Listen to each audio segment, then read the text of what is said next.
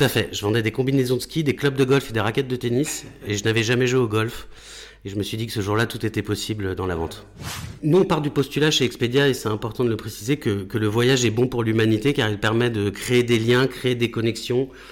Quand on part de là, la proposition de valeur, elle est assez simple, mais à la fois assez complexe, puisqu'elle est de rendre possible le voyage pour tout le monde, partout dans le monde. Il y a plus de 20 000 établissements hôteliers en France, qu'on a décidé du coup de faire la règle des 20-80. Donc aujourd'hui, on gère en France, dans mes équipes, 20% des partenaires français, qui représente à peu près 80% du chiffre d'affaires généré. Bonjour, vous écoutez Vive la vente, le podcast qui apporte des solutions simples à mettre en place pour booster l'efficacité de votre équipe commerciale. Je suis Julien Le Sueur, directeur associé au sein d'UpTo, le spécialiste de la vente et des commerciaux. Depuis 2007, nous aidons les dirigeants et les patrons du commerce à renforcer leur force de vente en leur permettant de recruter de bons commerciaux, en formant leur équipe aux méthodes qui marchent et en les aidant à se transformer commercialement avec de nouvelles méthodes de vente. Dans chaque épisode, je reçois un spécialiste de la vente pour profiter de son expérience et lui demander ses meilleures mécaniques commerciales. Si Vive la vente vous plaît, je vous invite à vous abonner et mettre 5 étoiles si vous êtes sur Spotify ou Apple Podcast. Bonne écoute Bonjour à tous, aujourd'hui j'ai le plaisir de recevoir Antoine Walter, directeur commercial France d'Expedia. Vous vous souvenez peut-être que la saison dernière, nous avions reçu plusieurs directeurs commerciaux passés par Expedia et aujourd'hui à la tête de forces de vente euh, comme LinkedIn, Deliveroo et encore Choco. Euh, nous étions donc euh, très impatients de recevoir quelqu'un qui pourrait nous parler de cette belle école de vente. Mais avant d'être une Sales Academy, Expedia, c'est aussi et surtout l'un des plus gros acteurs du tourisme mondial, avec 90 marques de points de vente dans plus de 60 pays.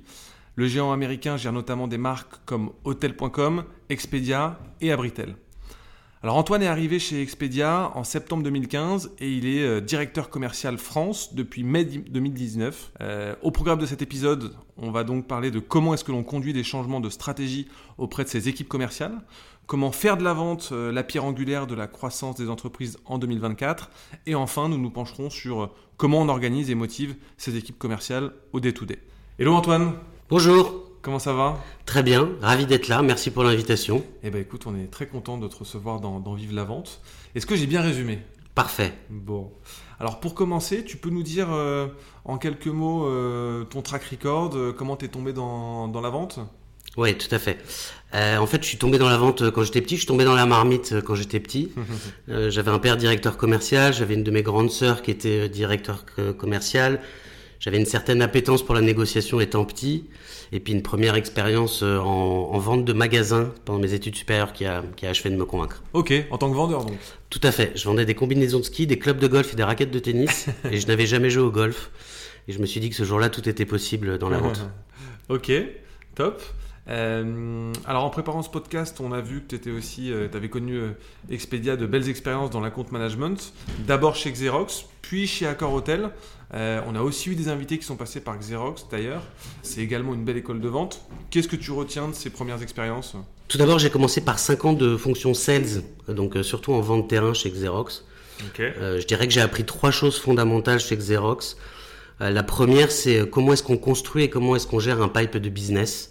Euh, avec une bonne vieille méthode que je pense euh, presque tout le monde connaît, qui est le, fameux Spanco, euh, et qui oblige les commerciaux à vraiment savoir où ils en sont dans leur cycle de vente et à être honnêtes vis-à-vis d'eux-mêmes sur l'avancée de leur portefeuille de vente. La deuxième chose que j'ai appris et qui est pour moi fondamentale dans la vente, c'est la consistance dans l'activité. c'est toujours facile de se relâcher après une victoire, mais c'est là qu'il faut accélérer pour pouvoir enchaîner les victoires et être performant dans la durée. Et puis la troisième chose, c'est la préparation. Euh, mmh. La préparation qui est clé euh, et que je continue aujourd'hui euh, de, de, de, mettre à, à, profit le plus possible, c'est un, connaître les objectifs de son client ou de son prospect, deux, connaître bien sa proposition de valeur, et trois, savoir utiliser la data, les chiffres, c'est-à-dire savoir l'utiliser, la construire et raconter une histoire autour de cette data. Ok, hyper intéressant. Si on reprend le, le Spanco, en, en, quelques mots, comment tu le, tu le définis? Tout à fait. Le SPANCO, c'est les abréviations de suspect, prospect, approche, négo, conclusion et ordre.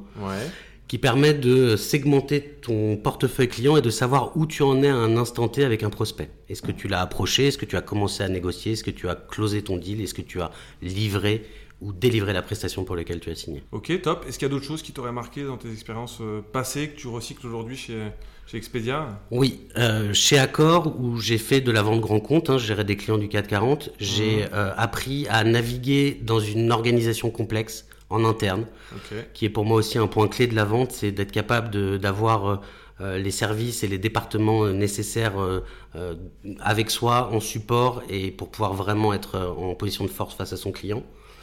Et la deuxième chose, c'est la manière dont on raconte une histoire, euh, le storytelling et toutes les, skills euh, de présentation écrite et orale, comment on construit un PowerPoint, comment est-ce qu'on construit un argumentaire, comment est-ce qu'on parle à une audience debout, euh, avec un support ou sans support.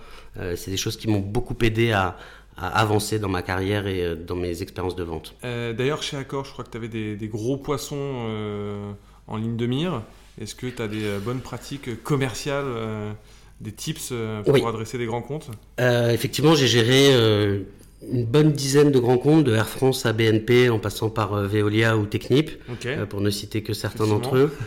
je pense que la première chose, c'est ce que je disais avant, c'est comment est-ce qu'on embarque l'interne.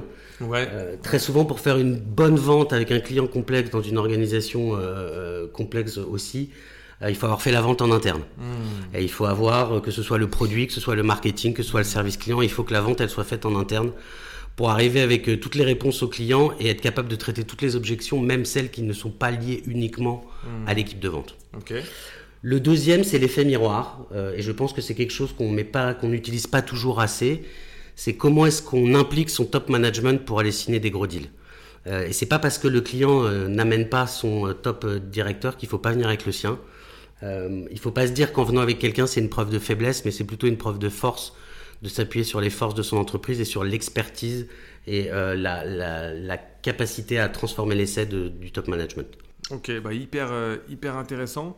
Et, notamment euh, le fait d'embarquer des équipes en, interne, ça a d'autant plus de sens quand tu es sur des offres complexes, un peu sur mesure, de vente de valeur, où bah, il y a forcément une équipe d'avant-vente qui est mise en place. Et plus tu, prépares ta copie en amont, plus euh, tu vas avoir une proposition de valeur qui va être sur mesure et qui va, qui va plaire derrière. Ok, pour continuer peut-être d'évoquer tes, expériences passées, est-ce que tu peux nous partager ton, ta plus belle vente, du moins celle dont tu aurais euh, euh, le plus appris Alors, comme souvent, c'est les premières ventes qui marquent le plus. je me souviens, c'était en ma deuxième année chez Xerox.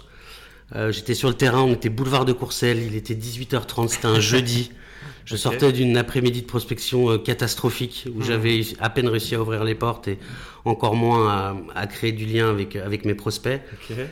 Et je suis passé devant une agence de com, il y avait de la lumière, euh, j'ai sonné, je suis tombé sur l'associé qui m'a dit euh, Vous n'avez pas de chance, je viens de signer avec un de vos concurrents. Et mon, et mon, manager de l'époque m'avait dit, et c'est une phrase qui m'est restée Tant que c'est pas livré, c'est pas perdu. Et c'est ce que je lui ai dit. Je lui ai dit Monsieur, tant que la machine n'est pas livrée, que vous n'avez pas signé le bon de livraison, vous pouvez toujours vous rétracter. Euh, je pense qu'il avait un peu de temps, il a aimé mon approche, il m'a laissé rentrer. après un rendez-vous d'une heure, je l'ai pas signé en one shot, mais je suis revenu le lendemain matin avec mon manager de l'époque et on a signé la vente. On a fait annuler la vente de notre concurrent. Et une semaine après, la, machine était livrée et le bon de commande était signé. Et là, j'étais sûr que j'allais pas me faire retourner par quelqu'un d'autre. Bon, c'est pas commun, ça, effectivement. ok, donc ça, c'est l'art du closing. On en parlera peut-être tout à l'heure. Euh, pour revenir à Expedia, c'est quoi votre proposition de valeur? Alors, nous, on part du postulat chez Expedia, et c'est important de le préciser, que, le voyage est bon pour l'humanité car il permet de créer des liens, créer des connexions euh, et d'ouvrir euh, l'esprit des gens et, vers de la tolérance et du respect. Quand on part de là, la proposition de valeur, elle est assez simple, mais à la fois assez complexe, puisqu'elle est de rendre possible le voyage pour tout le monde, partout dans le monde. Mhm. Ça, ça, se décrit de deux manières. Il y a déjà notre métier en B2C, qui est notre métier d'agence de voyage, et que tout le monde connaît, avec Expedia, Hotel.com et Abritel, bien évidemment mais il y a aussi toute la partie B2C. On travaille avec plus de 60 000 partenaires dans le monde. Ça peut être des agences réceptives en Inde, ça peut être des instituts euh, financiers, ça peut être des, des, compagnies de retail, ça peut être euh, des agences corporate. Euh, et ça, aujourd'hui, ça représente à peu près 50% de notre, de notre business. Okay. Et c'est aussi une manière de faire voyager les gens, mmh. que ce soit des voyageurs d'affaires, que ce soit des clients Mastercard qui utilisent leurs points, etc., etc. Ok, top. C'est quoi vos gros enjeux euh, pour euh, cette année 2024 alors le premier qui est le cœur du, métier de mes équipes commerciales aujourd'hui, c'est de continuer euh, à améliorer notre inventaire. notre inventaire, c'est-à-dire les hébergements qui sont disponibles sur le site. Il faut qu'on s'assure d'avoir le bon hôtel, au bon endroit, avec les bons prix et les bonnes disponibilités. Ça, c'est le cœur de notre métier. C'est pas un nouvel enjeu, c'est un enjeu qu'on recommence tous les ans et qui est un enjeu continu. Le deuxième, c'est sur la partie B2C dont je vous parlais tout à l'heure, c'est le lancement de mmh. notre programme de fidélité unifié qui va un peu mmh. révolutionner l'industrie du voyage, puisque demain vous pourrez euh, cumuler des points sur hotel.com et les dépenser sur expedia.com ou cumuler des points sur Expedia et les dépenser sur Abritel. Donc vous louez votre maison euh, une semaine sur Abritel euh, dans le Périgord et vous avez cumulé des points qui vont vous permettre de faire un voyage à New York ou de faire un road trip aux États-Unis en réservant sur d'autres sites du groupe. Ça, c'est une programme de fidélité. Programme de fidélité unifié euh, qui a été lancé aux États-Unis en 2023 et qui va être euh, lancé notamment en France en 2024. D'accord. Et puis le troisième enjeu, c'est notre accélération sur le B2B, j'en parlais tout à l'heure. Mhm. Euh, on a signé des contrats majeurs avec un nombre de partenaires grandissant l'année dernière. Donc on peut citer Mastercard, on peut citer Walmart, on peut citer SoFi, toutes ces boîtes-là. Et aujourd'hui, on a vocation à continuer à proposer, à mettre à disposition notre inventaire avec ces partenaires-là. Euh, donc, comment ça se passe? C'est-à-dire que, euh, par exemple, quand vous êtes client Mastercard, vous cumulez des points et vous, pourrez, et vous pouvez aujourd'hui les dépenser sur les sites du groupe Expedia. Ok, top. Je pense que vous avez aussi peut-être un enjeu euh, JO. Alors oui, tout à fait. C'est un voilà. J'essaye de pas trop highlighter les JO parce que ce n'est que 15 jours dans l'année. Euh, mais clairement, c'est un enjeu pour Paris, c'est un enjeu euh, pour l'île de France et, pour le reste de la France parce qu'on sait que euh, par rebond, ça peut être aussi attractif pour des régions comme la Normandie avec les, 80 mmh. ans du débarquement. Mmh, mmh, mais oui, effectivement, on a un enjeu d'être capable, un, d'avoir de l'inventaire et, deux, de montrer à nos partenaires hôteliers qu'on pourra leur apporter de la clientèle à valeur ajoutée, de la clientèle internationale. Euh, puisqu'il faut garder en tête que sur la période des JO, il y aura moins de touristes internationaux en France que les autres années.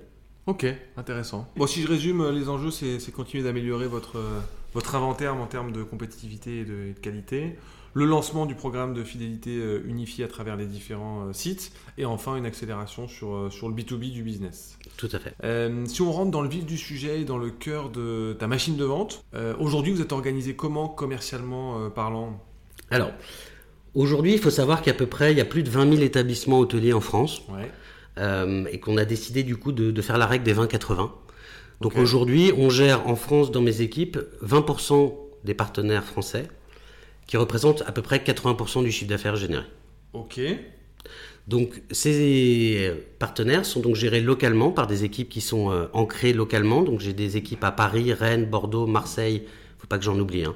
Mougins et Lyon, euh, donc avec des portefeuilles locaux. Euh, et puis en parallèle de ça, on a mis en place une équipe grand compte qui gère tous les comptes à partir d'un certain volume d'enfer et qui ont une décision centralisée. D'accord. Euh, il reste les 80%. Exactement. donc les 80 autres sont gérés à Prague. On a plusieurs hubs européens. Donc Prague est un hub européen, donc géré par des équipes françaises ou et francophones, sur la base d'un système de hub hmm. classique. Donc les grands comptes sont gérés en région, en fait, avec une approche locale, de proximité, etc. Et le reste est, géré à distance euh, depuis Prague. Tout à fait. Et pour savoir comment est-ce qu'on... Est-ce que les comptes sont gérés en France ou, en, ou à Prague On a une règle de segmentation euh, qui est assez simple, qui est basée, un, sur le chiffre d'affaires qu'on fait avec les partenaires, et deux, sur le potentiel chiffre d'affaires qu'on pourrait faire avec les partenaires, et qui est aussi un indicateur clé, surtout vu les ambitions de, développement qu'on a en, en Europe et en France. Ok, eh ben, très intéressant. Euh, quelle est la typologie de, commerciaux que tu as? Est-ce que tu as euh, segmenté ou euh, tu as des commerciaux qui sont full stack? Alors, aujourd'hui, on a trois niveaux de poste mhm. en fonction de la complexité et du, du poids des partenaires. on a fait le choix d'avoir des commerciaux qui gèrent l'intégralité de la relation commerciale. Donc bien évidemment, ils sont supportés par un service client. Mhm. Euh, mais c'est vrai qu'on a fait le choix d'avoir vraiment euh, des commerciaux qui gèrent tout de A à Z. Alors aussi parce qu'aujourd'hui, on fait majoritairement de la compte management. Bien sûr. Mais c'est aussi la même démarche qu'on a fait sur notre fonction sales. Aujourd'hui, la fonction sales, euh, elle était en France il y a quelques années, on va y revenir. Aujourd'hui, mhm. elle est à Madrid, dans un autre hub européen. Et là aussi, les commerciaux gèrent l'intégralité de la relation commerciale, de la prise de contact à la conclusion du deal. Ok, donc trois populations. Euh, est-ce qu'il y a un ADN commun, peut-être une culture sales commun à ces, à équipes? Je pense que ce qui résume le mieux le, la culture sales chez Expedia, c'est un, un, principe qu'on a en interne euh, qui s'appelle Go Get What's Next, d'aller chercher toujours plus. Euh, et c'est vrai qu'aujourd'hui, quand on voit à la fois le dynamisme d'Expedia sa volonté de croissance, euh, et toutes les initiatives et les innovations technologiques qu'il y a. Hmm. Euh, aujourd'hui, c'est toujours plus de produits, c'est toujours plus de croissance, il faut toujours signer plus de campagnes, il y a toujours plus d'investissements médias. Donc c'est un peu cette question du, du toujours plus euh, et qui s'illustre assez bien par le fait qu'on est en train de travailler sur plus d'une dizaine de nouvelles offres commerciales pour l'année 2024 alors qu'on n'est que le 18 janvier. ok, top. comment se passe un, un, cycle de vente chez Expedia? Quelles sont euh, les différentes grandes étapes euh, du cycle? Quelle est la durée de votre cycle de vente?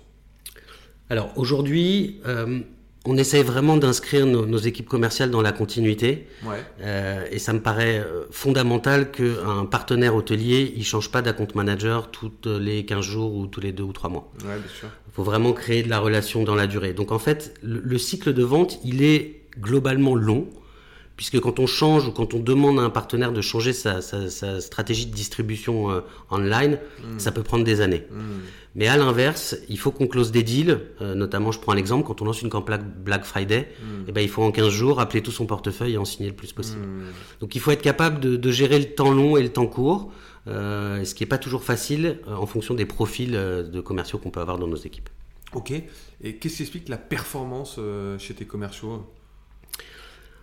Je pense que la première chose, c'est qu'on a aujourd'hui euh, des programmes euh, et des supports de formation euh, et de coaching qui sont très développés chez Expedia. et ça, c'est aussi notamment grâce à la qualité de nos first line managers. je leur dis souvent, mhm. c'est eux la pierre angulaire de, l'organisation et c'est eux qui insufflent au quotidien la volonté, l'envie, la résilience pour les équipes. Mhm. Donc je dirais que c'est un mix de, de programmes de formation, de coaching et de qualité de notre, de notre first line manager. Vous adressez qui au quotidien, le, l'ICP de vos prospects types euh, Quel est-il? Alors, aujourd'hui, euh, ce qu'il faut savoir, c'est que vu l'étendue euh, de, nos offres de voyage, tous les hôtels de France sont des cibles et des prospects intéressants pour Expedia. Certains vont accueillir des Américains, mmh. d'autres vont accueillir des voyageurs d'affaires, mmh. donc potentiellement tous. Donc vous adressez les 200 000 Global, les 20 000, 200 000. 20 000, pardon. Voilà, tout à fait. Euh, après, ce qui nous intéresse le plus et ce qui nous différencie de nos concurrents, c'est notre capacité à apporter de la clientèle internationale à forte valeur ajoutée, avec des durées de séjour plus longues, avec des, dépenses sur place qui sont plus importantes. Donc c'est vrai qu'aujourd'hui, 3, 4, 5 étoiles hmm. sont dans le cœur de notre site parce que c'est vraiment eux, en fonction des territoires, qui sont euh, attirants pour notre clientèle internationale. Ok. En préparant le podcast, tu nous disais que tu avais une formule qui nous est un peu restée en tête. Tu as parlé de, de cycle de vente euh, taylorisé. Est-ce que tu peux nous dire euh, pourquoi? Ouais, c'est vrai que moi j'ai vu euh, au cours de ma carrière l'émergence des BDR, SDR, celles représentatives, à compte exécutive. Ouais. Euh, et, je me suis souvent fait la réflexion que certes ça a un intérêt, notamment quand on est sur des grands comptes avec des ventes longues et complexes. Mm. Ça a aussi un intérêt parce que ça permet d'avoir un peu plus de, de, de, de, plans de développement de carrière pour les équipes qui passent de SDR à Inside Side, de Inside Side à, à BizDev. Ouais. Mais c'est vrai que je suis assez dubitatif sur euh, le fait de, toujours euh, segmenter et systématiser cette approche puisque pour moi, un des intérêts euh, du poste de, commercial, c'est de, gérer l'intégralité du cycle et de porter la responsabilité et de s'engager sur euh, l'intégralité des étapes du cycle de vente. Ouais. Et puis c'est vrai que c'est une organisation qui, est, euh, qui a le vent en poupe quand le marché est porteur, qui a de la croissance, qu'il faut évangéliser, se faire connaître, aller chercher vite des parts de marché sur des marchés plus matures, un peu tendus comme c'est le cas actuellement.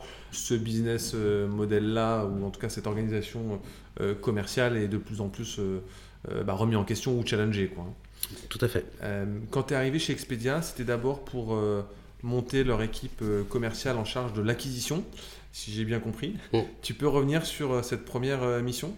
Oui, tout à fait. en fait, c'est un ancien de Xerox qui était avec moi chez Agencia, voilà, la connexion Xerox, qui a été recruté par donc Expedia à la maison mère pour, pour monter l'équipe acquisition et qui m'a embarqué avec lui. D'accord. Euh, c'était un super challenge. On a recruté, organisé, motivé une équipe de plus de 50 commerciaux répartis à travers la France.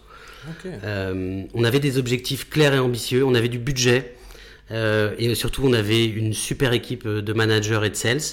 Et ça, c'est grâce, un, à notre cellule de recrutement en interne, mhm. et puis aux professionnels du recrutement qui nous ont accompagnés pour être capables, en moins de six mois, de, de recruter et d'onboarder plus de 50 personnes.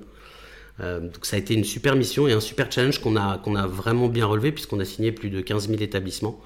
Euh, alors sur de la partie euh, hébergement hôtelier, mais aussi ce qu'on appelle le VR, le Vacation Rental, euh, qui est aussi un, élément clé chez Expedia.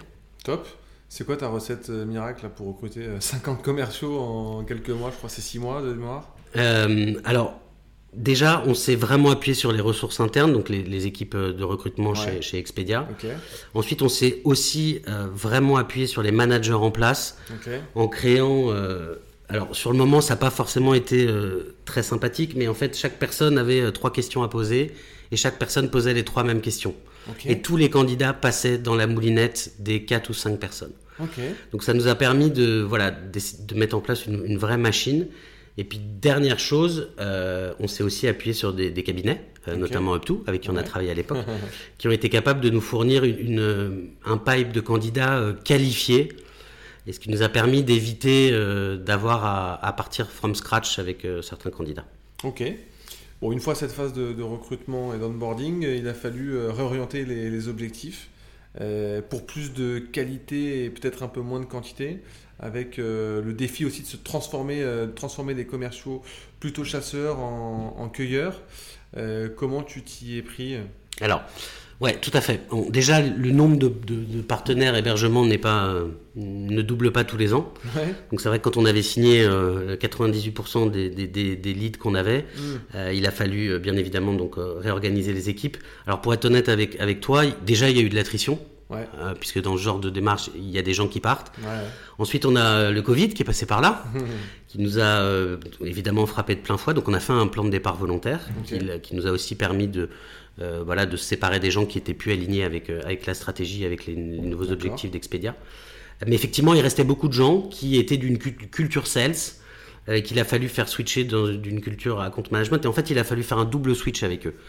Parce qu'il a fallu, un, déjà, leur apprendre le métier de l'hôtellerie. Et c'est vrai que quand on signe un hôtel pour le mettre live, c'est pas du tout pareil que quand on parle à un directeur d'un hôtel ou un directeur du revenu management hôtelier. Donc on a eu un énorme travail d'apprentissage et de formation et de coaching. Ça, c'est le point 1. Euh, et, puis le point 2, c'est qu'on a, eu, euh, on a eu aussi à leur apprendre euh, l'utilisation de nouveaux outils, de nouveaux reports, et puis un nouveau métier pour certains, la compte management. Et là, les deux choses qui pour moi nous ont permis de, mettre, en place, euh, de mettre en place ça de manière rapide et efficace, la première, encore une fois, c'est euh, euh, les, supports de formation et, les, méthodologies de coaching qu'on a mis en place chez Expedia. Mhm. avec de l'accompagnement, avec de ce qu'on appelle des shadows, ou, voilà, des choses classiques, shadows, des labs de préparation. Voilà, on a énormément mis le focus là-dessus. Donc sur le enablement. Exactement. Et la deuxième chose, c'est les managers des équipes, les first line managers, et je reviens souvent là-dessus. Euh, j'avais des gens qui étaient à la fois experts de l'hôtellerie, experts d'Expedia et experts de la compte management et qui m'ont vraiment permis et aidé à accélérer cette, euh, cette transition euh, pour qu'elle soit faite de manière rapide et surtout efficace. Hmm. Après, tous les commerciaux ne sont, sont, pas forcément de, bons account managers. c'est quoi les prérequis pour devenir un, bon account manager selon toi? Pour moi, il y a beaucoup de prérequis et de qualités qui sont communes aux fonctions de sales et d'account manager. Okay. Et, je pense que déjà, à partir du moment où on est curieux, mhm. organisé, empathique et qu'on aime convaincre les mhm. gens, mhm. on peut globalement être un bon sales et un bon, un bon account manager. Pour moi, les, peut-être si je devais dire les deux différences, la première, je dirais que c'est la patience. Euh, quand on est sales, souvent euh, les deals sont sur des cycles assez courts. Euh, et donc c'est vrai qu'on on, se, on se remet en, en risque à chaque fois alors que un account manager doit euh, être capable d'attendre pour aller chercher du win. Hmm. Et puis la deuxième chose, c'est que je pense qu'un account manager, il doit pas juste chercher la satisfaction dans le closing du deal. Parce que sinon, il n'en close pas tous les jours.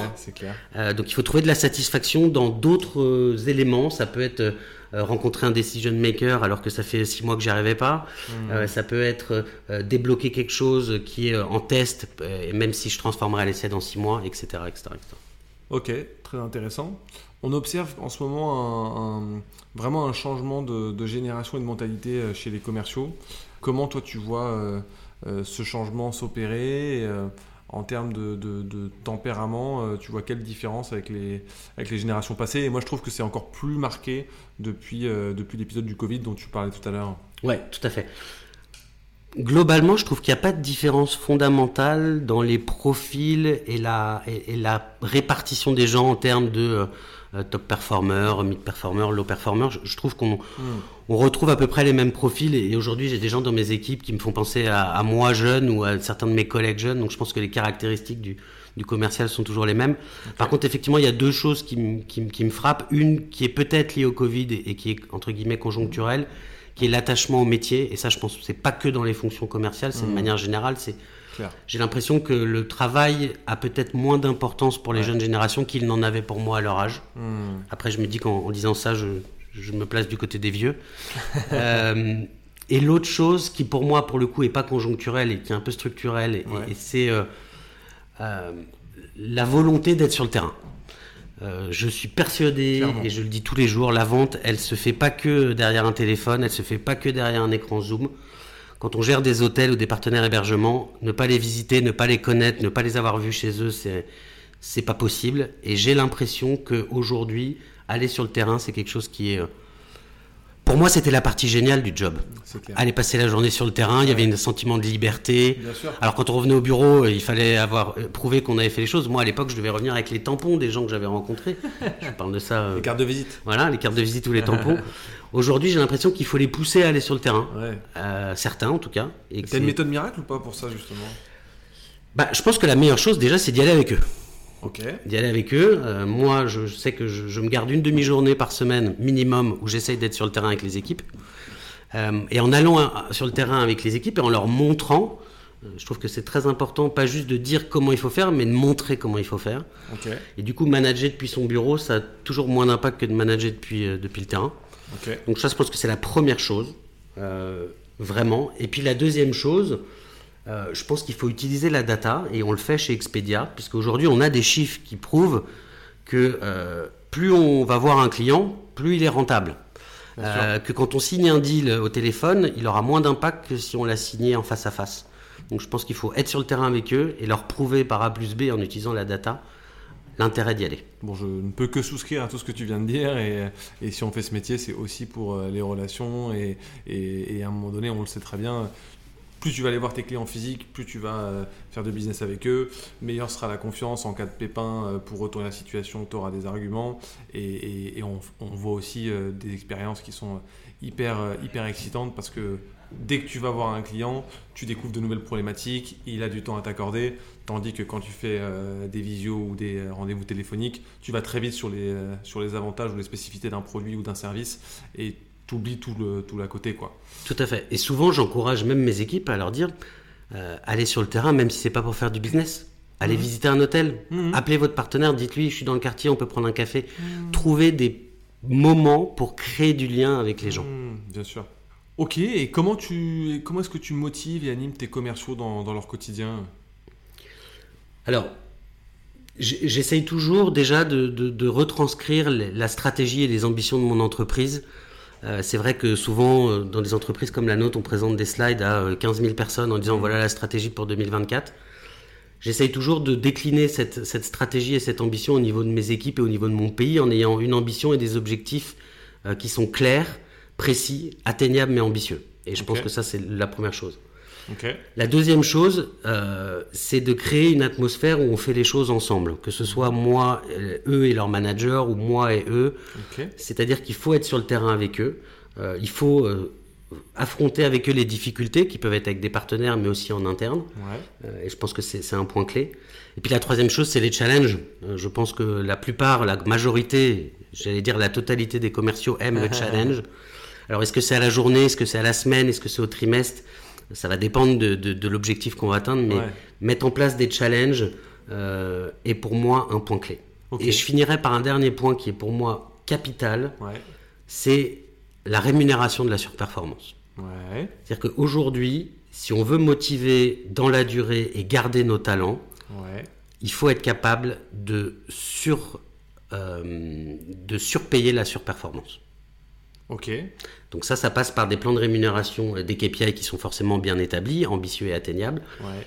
Mais moi, je suis un, un fervent défenseur de l'accélérateur au-dessus de 100%, par exemple, de se dire voilà, il n'y a pas de limite, il n'y a pas de plafond, il n'y a pas de décélération, il y a plutôt une accélération quand on est dans la surperformance, ce qui n'est pas toujours le cas dans les organisations commerciales, notamment sur la partie account management. Yes, et ben là aussi tu prêches un convaincu.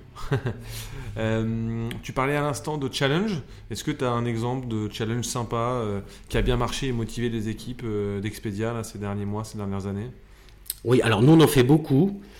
déjà, ce qui motive les, les, équipes, puisque voilà, chez Expedia, on aime tous voyager, c'est que les gains de, des challenges qu'on met en place, ce sont euh, des, budgets voyage qu'on peut bien évidemment dépenser sur nos sites, hein, vous l'aurez compris.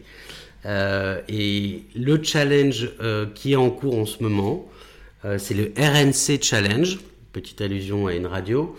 c'est le Room Night Challenge et en fait l'idée c'est de récompenser les, les, team members qui auront eu la plus grosse croissance en termes de, de nuitées sur le premier trimestre. Voilà. Donc on l'a lancé il y a quelques jours. Euh, et j'ai l'impression que ça marche, euh, puisque j'ai des actions concrètes menées par mes équipes pour aller euh, soit retourner un partenaire qui est en décroissance, soit faire accélérer un partenaire qui est déjà en croissance. Ok, hyper intéressant. et c'est sur combien de temps? Alors là, c'est un challenge que j'ai lancé sur l'année. Ok. Chaque trimestre, les trois team members avec les meilleures croissances seront récompensés. Et après, on va avoir énormément de challenges, mais plutôt à la journée ou à la semaine qui vont être lancés, en fonction des différentes initiatives commerciales qui vont être lancées. Très bien. Voilà, on en a une par exemple qui va être lancée bientôt, qui est euh, qui s'appelle l'accélérateur chez nous. Et là, j'ai une idée un peu différente. Je ferais, j'aimerais bien faire gagner un, un, tour de circuit dans une voiture de sport, puisque le terme accélérateur colle avec la voiture de sport. Donc, on essaye, voilà, d'être un peu créatif et de, de faire en sorte que ces challenges fasse écho chez nos populations euh, sales et account managers. Ok, top. Euh, si on parle maintenant de, vos méthodes de vente, qu'est-ce que vous faites mieux que la concurrence? Alors, ce qui, ressort sur le terrain, euh, et on me l'a encore dit tout à l'heure en rendez-vous, je pense c'est la capacité des équipes à créer du lien et à vraiment connaître leurs partenaires. Et, ça, chez Expedia, on est vraiment aidé en termes de, de, logiciels et de reporting et d'outils euh, c'est une grosse force chez nous et c'est vrai qu'aujourd'hui, euh, le partenaire peut lui-même ou par le biais de son account manager avoir vraiment une photo de lui-même et de ses mmh. concurrents. Donc ça, je pense que c'est le premier point. Euh, et, on a aussi beaucoup progressé sur la manière dont on utilise la data. Comment est-ce qu'on raconte une histoire et comment est-ce qu'on aide les partenaires à prendre des bonnes décisions. je pense que c'est un élément clé. Aujourd'hui, dans un hôtel, c'est compliqué de savoir ce qui se passe euh, sur les 50 hôtels qui sont à proximité de chez vous, c'est compliqué de savoir ce qui se passe sur un arrondissement, c'est compliqué de, ce qui se passe, de savoir ce qui se passe sur une ville. Hmm. Donc aujourd'hui, ça, je pense que c'est le point, le point vraiment important. Hmm. Et puis la deuxième chose, c'est j'ai remarqué euh, depuis que je suis arrivé chez Expedia et surtout sur les équipes France, hein, euh, pour, pour, pour, le mettre en avant, qu'on a une capacité à, à relever les challenges qui, qui est très forte. on est très flexible, très réactif et on passe très vite en mode action. Euh, ce qui nous permet, quand une, initiative est lancée, de très vite se l'approprier et de pitcher très vite les choses sans attendre euh, de s'être entraîné pendant des semaines et des semaines. C'est la, culture du go get euh, what next qui Exactement. Est, qui est bien incarnée. Ok, et en termes de pratiques managériales sur lesquelles vous êtes expert et qui peuvent inspirer d'autres dirigeants commerciaux, d'autres DIRCO je, pense que le, programme de coaching qu'on a mis en place euh, il y a quelques années a vraiment fait la différence. Alors, ça a été un peu lourd à lancer, euh, puisqu'on était sur des guidelines très précises en termes de voilà combien d'accompagnement je dois faire, combien de, de préparation. Donc, ça a été assez lourd à digérer par les équipes et notamment par les managers. Ceci étant dit, on a vraiment vu une accélération à la fois dans la confiance que les équipes ont en elles-mêmes et dans l'entreprise. Et on a aussi vu une augmentation significative du, taux de succès. Euh, donc je pense que c'est le point clé. C'est euh, et je reviens souvent sur les, managers de première ligne qui gèrent euh, les équipes au quotidien. Et je pense qu'aujourd'hui c'est une force chez Expedia d'avoir des gens experts hmm. et, et, qui sont capables d'aller vite. Ok. Ouais, la rapidité des, d'exécution, c'est toujours important. Euh, tu me vois venir aussi, qu'est-ce que vous devez continuer à mieux faire? Euh, C'est quoi les pistes de progression dans le geste euh, commercial? Alors, La première chose, j'en parlais tout à l'heure, c'est la présence terrain. Ouais. Je pense qu'on peut faire mieux.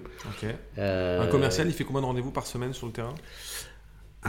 Alors terrain, c'est pas aussi simple que ça, puisqu'en fait, quand on gère un portefeuille sur l'année, on segmente pas forcément les, rendez-vous à la semaine. Euh, mais ce qui est sûr, c'est que l'ambition pour 2023, c'est que les équipes aient vu 100% de leurs partenaires physiquement. Ce qui, quand on gère un portefeuille de 100, 120 hôtels, commence à faire pas mal. Euh, donc euh, voilà, donc c'est l'ambition. donc un présence terrain. La deuxième chose, c'est que je pense qu'il faut qu'on se focalise plus sur la qualité. je vous le disais, on a une culture du go get what's next, on a un challenge, on le relève. C'est bien de mhm. faire les chiffres, mais derrière, c'est la qualité des deals qu'on signe et la production qui va venir de ces deals qui est importante. Et ça, on va être aidé euh, notamment par les reporting et, par l'optimisation du workflow dans Salesforce, qui est quelque chose qui est en, amélioration continue chez nous. Euh, et puis la troisième chose, c'est euh, nos relations avec les institutionnels. Aujourd'hui, on a une équipe média qui est très développée. On parle au CRT, on parle aux offices du tourisme, on parle à Tout France. Et je pense qu'on a encore aujourd'hui euh, beaucoup de choses à faire pour améliorer et augmenter les investissements, euh, euh, les co-investissements qu'on fait avec ces institutionnels pour promouvoir la France à l'étranger. Ok, bah, hyper intéressant. quelles sont les objections peut-être courantes que rencontrent tes commerciaux au quotidien et comment est-ce que vous y répondez? Moi, je pense que la première, c'est la même pour tout le monde, c'est vous êtes trop cher. trop cher par rapport à quoi, j'allais dire. Euh, et donc là, oui, c'est assez simple. Assez simple, non, mais je veux dire, c'est assez clair que il faut relier ça à la proposition de valeur. Euh, et j'en parlais tout à l'heure, utiliser la data. Euh, c'est vrai qu'aujourd'hui, quand on est face à un hôtelier et qu'on commence à parler de prix moyen, de fenêtres de réservation, de taux d'annulation, mmh. il est assez facile d'expliquer la valeur ajoutée de notre clientèle et les bénéfices qu'on peut avoir par rapport à nos concurrents directs. Le deuxième, c'est je n'ai pas besoin de vous. Euh, alors, je rassure les partenaires hôteliers, ils ne sont pas obligés de travailler avec nous. c'est la première chose. Euh, et c'est là où on, insiste sur la différenciation et, la connaissance du client et du client dans son marché euh, nous permet vraiment de faire la différence et de traiter cette objection. Et puis la dernière chose que j'entends beaucoup et qui, me désespère un peu, c'est je fais pareil pour vous et pour vos concurrents. Et c'est vrai qu'on a tendance à être un peu tous traités de la même, la même manière. Et alors là, il y a plein de techniques pour, pour rebondir là-dessus. Souvent, c'est ce que je dis, c'est une Renault et une, et une Mercedes, ça fait la même chose. Hmm. Mais c'est pas le même prix. du Brace Cola et du Coca-Cola, c'est le même produit, mais c'est pas la même chose non plus. donc j'insiste vraiment sur voilà la différenciation. Et puis aussi, pour revenir à ce que je vous disais tout à l'heure, c'est que on connaît Expedia pour, euh, pour son agence de voyage B2C. Mais aujourd'hui, l'accélération, les investissements en termes de techno et, d'équipe qu'on fait sur la partie B2B nous permet vraiment, pour moi, euh, de créer la différence et d'augmenter cette différence avec nos concurrents. Ok, top. On parle maintenant recrutement. Euh, pour créer une équipe performante, alignée sur vos objectifs et vos valeurs, quelles sont tes meilleures pratiques de recrutement? Tu regardes quoi en premier lors d'un recrutement? Euh, C'est quoi tes, premiers critères? Alors, si on parle du CV, parce qu'avant de recevoir un candidat, on reçoit son CV. La chose que je regarde le moins, pour ne pas répondre à ta question, c'est les études. Euh, je pars du principe que euh, les, qualités et les, compétences nécessaires pour être un, bon sales ou un bon account manager, mhm. Elles peuvent s'apprendre à plein d'endroits euh, ailleurs que dans les écoles et les universités. D'ailleurs, la vente n'est quasiment pas enseignée en France ou très peu. Euh, donc, ce que je regarde plutôt, c'est est-ce qu'il y a une direction, est-ce qu'il y a un projet ou un fil conducteur dans un CV mhm. Et attention, on peut avoir une direction et décider de changer de direction. On peut même changer plusieurs fois de direction. Mais en tout cas, il faut qu'il y ait une direction. Et ensuite, je regarde beaucoup aussi la, la volonté et la, la, capacité à être résilient et à toujours euh, aller chercher une expérience euh, supplémentaire. Donc, euh, c'est vrai que je, suis souvent interpellé par les trous dans les CV, euh, qui peuvent être tout à fait justifiés. Encore une fois, si on a une histoire à raconter et si l'histoire se raconte bien, pourquoi pas. c'est vrai que je, la volonté de travailler et l'envie d'essayer est quelque chose que j'essaie de, remarquer dans un CV. Puis après, quand j'ai le candidat en face de moi, je dirais qu'il y, y, a cinq choses que je regarde. Le premier, c'est la curiosité, qui pour moi est un élément clé euh, dans les fonctions commerciales, mais pas que dans les fonctions commerciales, hein, dans la vie euh, et la vie professionnelle. Mhm. Le deuxième, c'est la préparation. Euh, on sent tout de suite les gens qui sont préparés. Ça peut être très simple. Ça peut être aller voir le site, avoir regardé l'évolution du cours de bourse, être allé voir sur les sites des concurrents. On n'est pas obligé de passer 107 ans là-dessus. Mais si on n'a fait aucune recherche préparative c'est quand même pas très bon signe. Ensuite, il y a le storytelling, comment les gens se, racontent leur histoire, où ils sont, d'où ils viennent, où ils veulent aller surtout. Ensuite, il y a l'envie de convaincre, qui est liée un peu avec la manière dont les gens racontent l'histoire. Bien sûr. Et puis la dernière chose qui est difficile pour moi à, trouver en entretien, mais, que j'essaye toujours de, souligner, ou en tout cas de passer un peu de temps dessus, c'est est-ce que je vais avoir un bon team player? Ok. Je vais pas dire c'est facile de trouver un bon sales, mais c'est ce qui est sûr, c'est que c'est difficile de trouver un bon sales qui est un bon team player. Et donc c'est vrai que j'essaye de, de, trouver des questions ou des réflexions ou des exercices qui me permettent de voir la capacité de la personne à, à travailler avec les autres et à apporter à partager avec les autres. Ok, hyper intéressant. Tu fais aussi peut-être des mises en situation? Tout à fait, oui. On fait des mises en situation. Euh, alors souvent, c'est mes managers qui font les mises en situation, honnêtement. Euh, mais oui, on fait des mises en situation. On a des scénarios euh, qu'on adapte en fonction des marchés, mais aussi des hmm. typologies de gens qu'on a, a, en face de nous. D'accord. Toujours pour voir un peu la préparation, l'organisation de la pensée, et puis la manière de, de retranscrire et de raconter une histoire. Ok. La priorité quand on veut pérenniser sa force de vente, c'est de faire quoi selon toi? La première chose, et je trouve qu'on n'en parle pas assez souvent, on parle souvent de, carrière et de développement de carrière et de promotion, c'est être capable vraiment d'avoir un, programme et des actions pour développer les gens dans leur rôle. Euh, et je reparle du coaching, je reparle de l'accompagnement des managers sur le terrain avec leurs équipes, je reparle de la formation. Euh, on a beaucoup de gens, de manière générale, qui veulent être promus, mais qui ne sont pas encore à, à 100% dans leur job. Hmm. Et je pense que ça passe par là. La deuxième chose, c'est d'avoir un vrai parcours de carrière. D'accord. Et quand je dis ça, c'est pas forcément à chaque fois level up. Euh, hmm. on a aujourd'hui chez Expedia énormément de moves transversaux dans des équipes médias, dans des équipes strat account. Euh, et donc c'est être capable d'avoir un parcours de carrière et d'être capable aussi en tant que manager ou directeur euh, d'être au courant de ces opportunités de carrière et d'être capable d'aider les gens à, à, prendre des risques et à aller vers ces opportunités et le cas échéant à les supporter et à les pousser auprès des équipes qui recrutent. Et puis la dernière chose, j'en ai déjà parlé tout à l'heure, mais c'est la rémunération de la performance, euh, qui pour moi est un élément clé mhm. euh, et qui permet euh, dans la durée à la fois de pérenniser et de garder les bons éléments, mais aussi potentiellement de faire partir les moins bons éléments. Ah oui. Et comment justement, alors c'est bien que tu en parles, comment tu détectes des signaux faibles justement des de, commerciaux qui seraient euh, pas forcément euh, soit en performance, mais peut-être, ça se voit vite hein, en général, mais qui seraient en désalignement euh, avec le, reste de l'équipe Alors, moi déjà, je suis dans l'open space avec les équipes hein, sur le bureau de Paris. et, je pense que c'est important de vivre avec les équipes.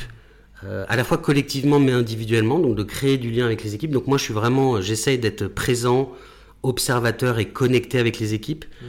euh, que ce soit euh, pour parler de business, mais pour aller déjeuner, pour aller boire un verre, pour aller faire un bowling, euh, que mhm. sais-je.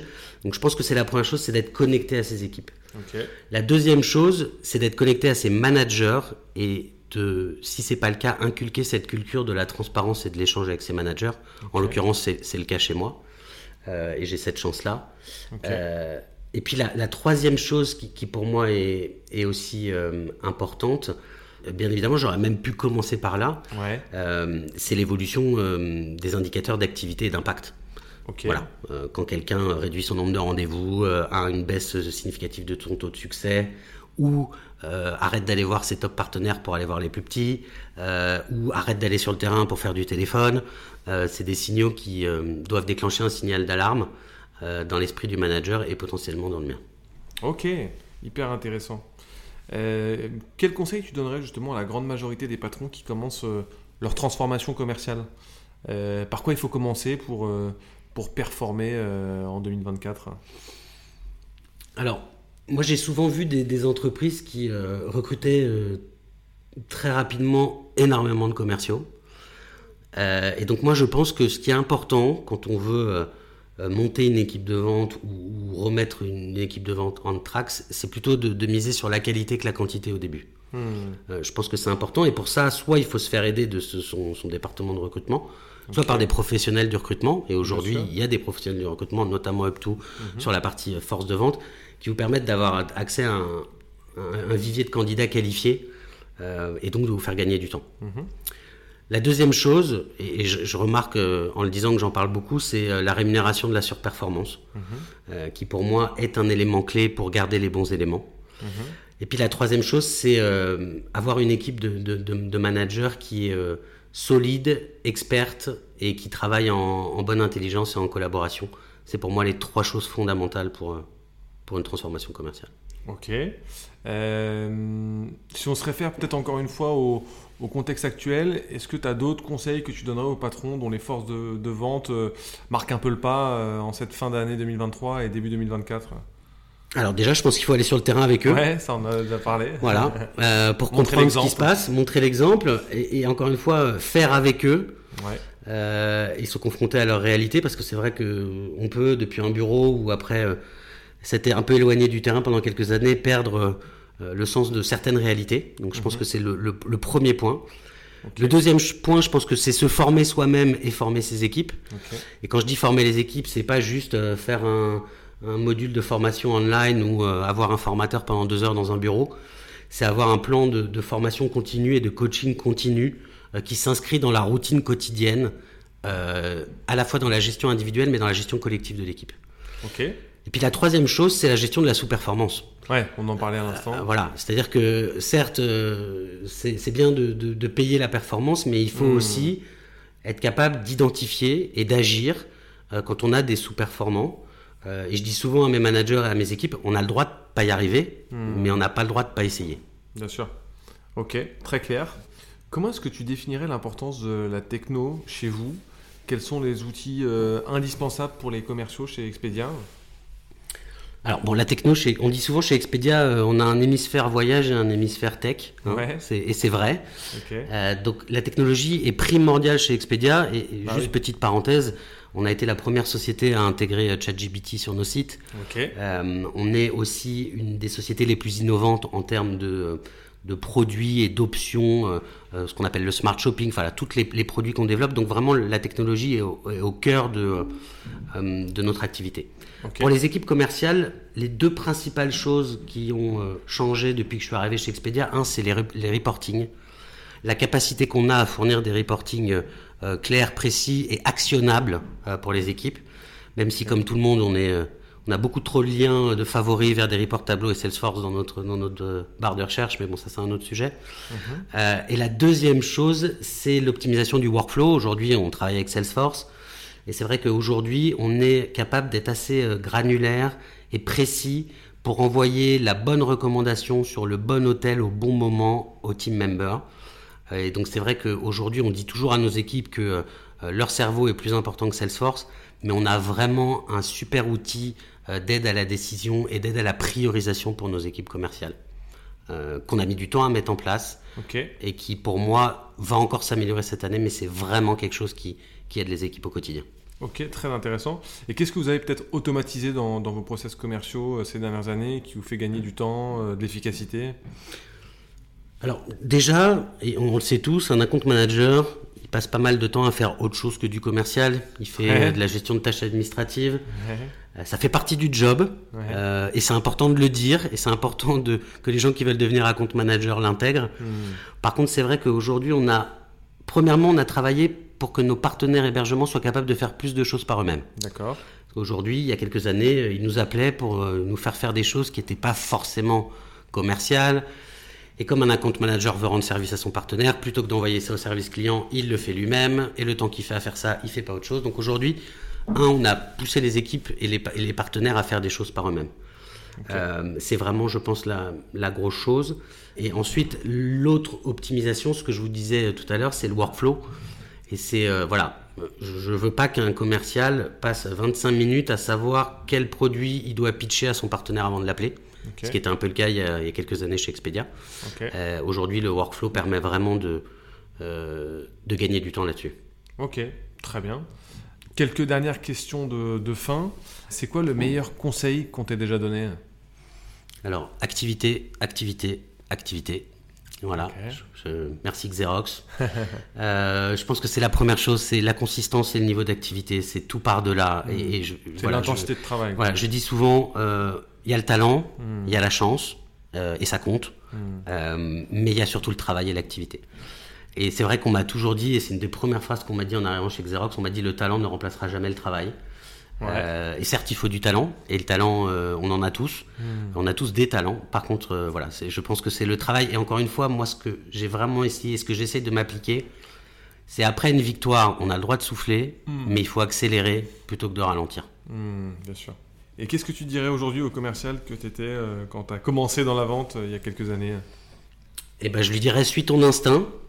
Tu vas te planter plusieurs fois, mais en travaillant, tu vas rebondir et tu arriveras là où tu veux. Ça fait du bien. Et on reconnaît là aussi les champions euh, dans le fait de rebondir, et ceux qui euh, généralement rebondissent le plus rapidement euh, possible. Est-ce que tu as deux ou trois outils ou des livres, des, des, films à recommander à nos auditeurs qui t'auraient inspiré sur la vente ou le management? Oui, alors moi, il y a un outil que j'utilise tous les lundis ou tous les vendredis, ou temps le vendredi et le lundi. Hein. c'est tout simple, mais c'est la mmh. fameuse matrix urgent et important. Ok, Eisenhower. Voilà, euh, qui permet euh, de savoir euh, à la fin de la semaine ou au début de la semaine par quoi j'attaque. Et je pense que c'est voilà, c'est important. Je ferme mon ordinateur, je prends une feuille de papier. Ça me prend 10 minutes, mais ça me permet de clarifier mes idées et je, je pense que c'est quelque chose qui, qui, restera à vie, que ce soit dans ma vie pro ou ma vie perso d'ailleurs, sachant que ce qui vient de madame est important et urgent. le deuxième point, c'est, j'en parlais en introduction, c'est le Spanco. Mm, alors, il y, a des, il y a des dizaines d'outils de, différents, de, manières de segmenter le cycle de vente, mais mon message derrière, il est que il faut avoir un outil pour savoir où on en est, il faut être honnête avec soi-même, il faut être honnête avec ses managers. Et je trouve que le Spanco est un outil qui facilite l'honnêteté vis-à-vis de soi-même et de sa hiérarchie. Ok. Et puis le dernier, j'ai un livre qui m'a marqué. Alors j'en ai lu beaucoup, mais si je devais en retenir un, c'est Comment se faire des amis et influencer les autres. Euh, de Dale Carnegie. T'es pas le premier à le recommander. Euh, pourquoi? Parce qu'en fait, ce livre, il y a tout dedans. On, voit comment on influence les autres, comment on gagne la sympathie des autres, comment on rallie les autres à un point de vue, comment on modifie l'attitude des autres. Et en fait, ça peut servir dans une équipe commerciale, ça peut servir quand on organise un voyage avec des copains, hmm. ça peut servir quand on a une discussion politique en famille, etc., etc., etc. et donc, si je devais en retenir qu'un, c'est celui-là. Et j'encourage vraiment les gens, qu'ils soient vendeurs ou pas, à lire ce livre parce que ça vous aidera dans votre vie et, dans vos interactions avec, euh, avec les autres. Super. Eh ben écoute euh, Antoine, merci pour euh, merci pour tes bons conseils, pour ton temps et c'est un podcast qui est vraiment très riche d'enseignements en tips commerciaux donc merci beaucoup. Merci, c'était un plaisir. À bientôt et vive la vente. Vive la vente. Au revoir. Merci beaucoup d'avoir écouté cet épisode jusqu'au bout. Pour pas rater notre prochain invité, je vous invite à vous abonner et à mettre 5 étoiles si vous êtes sur Apple Podcast ou Spotify. Euh, et vous pouvez aussi nous suivre sur LinkedIn. Euh, je réponds à tous les commentaires et je vous dis à très vite pour un nouvel épisode et vive la vente